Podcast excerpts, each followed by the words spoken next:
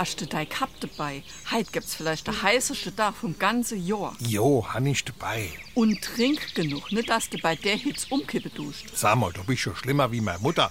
Wie konnte ich nur die letzten 56 Sommer überleben? 40 Grad soll es halt gehen, das ist nicht ohne. Und creme dich ja in, wenn du in die Sonne gehst. Denk an dein Sonnenbrand letztes Jahr. Was hast du da gejammert? Ich gejammert. Das war eine leichte Rötung. Ein Indianer kennt keinen Schmerz. SR3. Warum wir so reden. Wie man schwätze. Der Spruch vom schmerzfreien Indianer ist ebenso falsch wie weit verbreitet. Er ist auch der Werbeslogan für eine pflanzliche Schmerzsalbe. Anwendung findet er auch, wenn Eltern oder Großeltern Kinder und Enkel trösten wollen, wenn sie sich verletzt haben.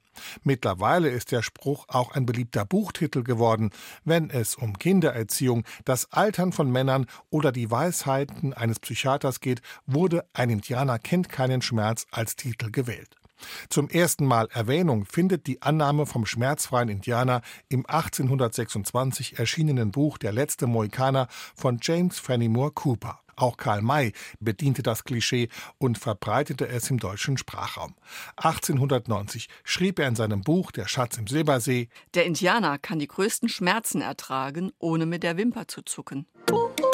SR3.